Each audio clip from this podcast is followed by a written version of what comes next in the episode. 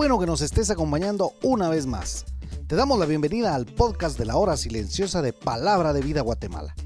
Cada uno de nuestros misioneros se han preparado para compartir contigo este comentario. Te animamos a que tengas un corazón dispuesto a recibir el consejo de la palabra de Dios.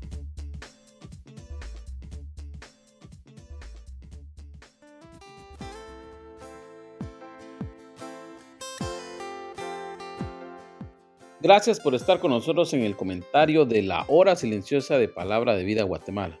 Hoy seguiremos compartiendo en el libro de Isaías, en el capítulo número 40, de los versículos 12 al versículo 20. Y el día de ayer vimos cómo el rumbo del libro cambió rotundamente. De venir anunciando juicios al reino del sur, ahora tenemos consuelo para Jerusalén. Debemos notar que Dios es un Dios de oportunidades y su gracia y misericordia permanecen fieles a aquellos que le buscan.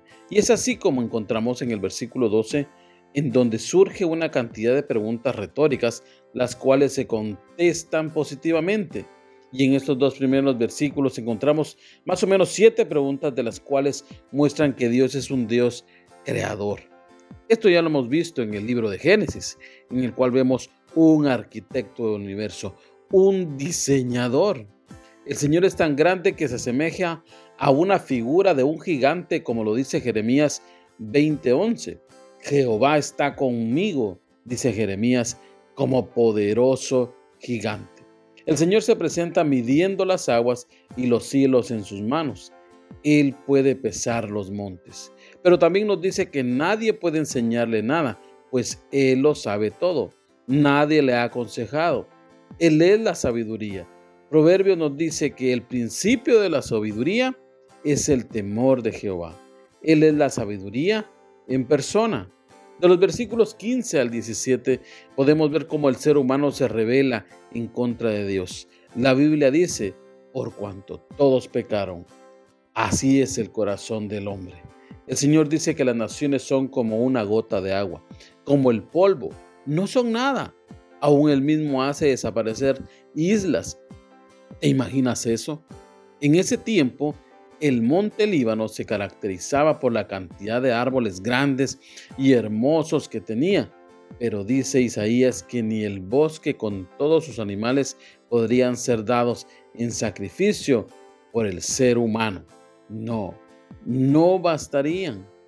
Y debemos de entender que acá en este mismo libro, en el capítulo 53, 10, el profeta nos dice que el único sacrificio perfecto lo hizo Dios, dando a su propio Hijo en sacrificio perfecto por el ser humano.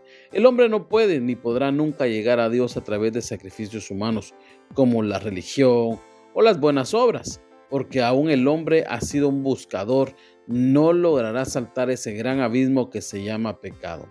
Esto se logra únicamente a través de la persona de Jesús, el sacrificio perfecto. De manera que las naciones sin Dios no son nada. Los versículos del 18 al versículo 20 nos muestran una vez más que solo Dios es Dios. Ninguna forma puede tomar el lugar que le corresponde a Él. Aquí, en este pasaje, el escritor nos dice cómo es el comportamiento del hombre. Siempre quiere suplantar a Dios. El corazón del hombre no logra entender para qué fue hecho. Está lleno de orgullo. La Biblia dice que el hombre busca hacerse de, ídolos que tomen el lugar que le corresponde al Señor.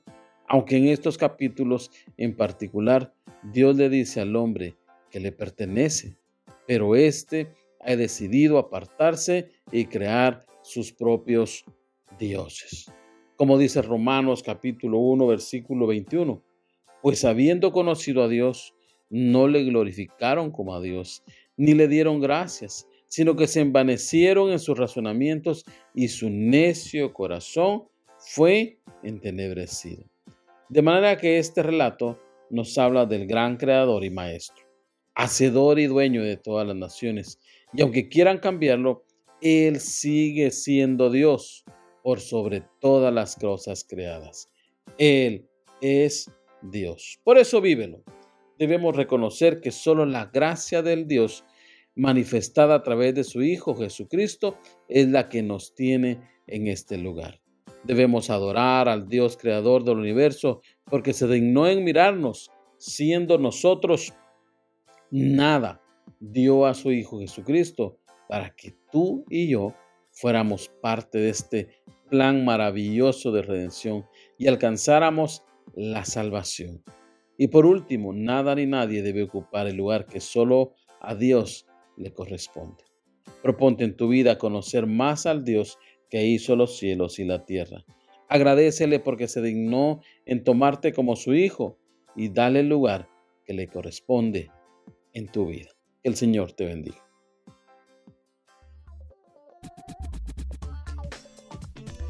Tú puedes ser parte del crecimiento espiritual de tus amigos compartiendo este podcast con ellos. Síguenos en nuestras redes sociales para recibir más recursos como este. Nos encontramos nuevamente el día de mañana.